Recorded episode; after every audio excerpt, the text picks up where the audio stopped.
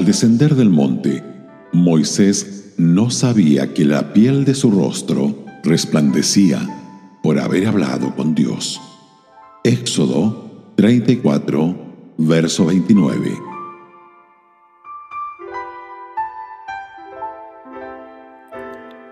Cuando Moisés descendió del monte Sinaí con las dos tablas de los diez mandamientos, llevaba consigo dos características notables.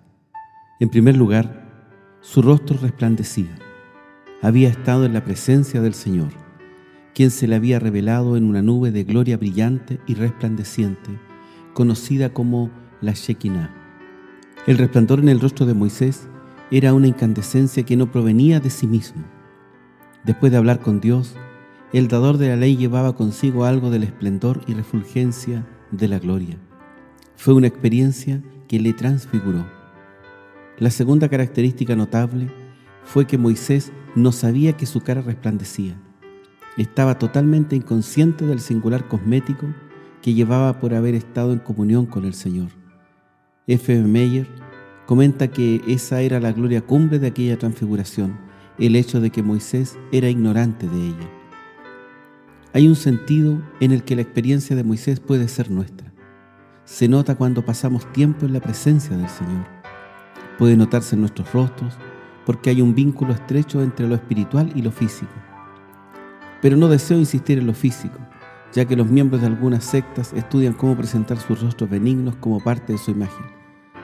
El punto importante es que la comunión con Dios transfigura moral y espiritualmente a una persona. Esto es lo que en su carta el apóstol Pablo a los Corintios, en el capítulo 3, verso 18, enseña y les dice, nosotros todos mirando a cara descubierta, como en un espejo la gloria del Señor, somos transformados de gloria en gloria a la misma imagen como por el Espíritu del Señor.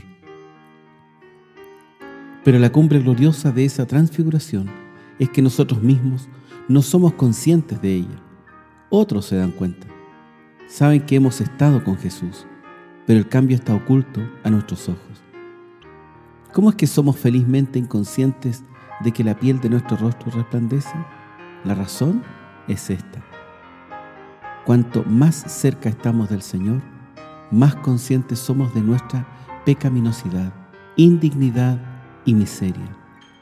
En la gloria de su presencia, somos llevados a aborrecernos a nosotros mismos y a un profundo arrepentimiento.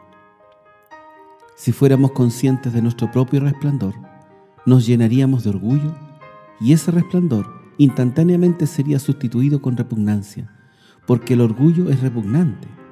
Por eso, resulta ser una bendita circunstancia que aquellos que han estado en el monte con el Señor y llevan la luminosidad que emana de su gloria, no se den cuenta que la piel de sus rostros resplandece.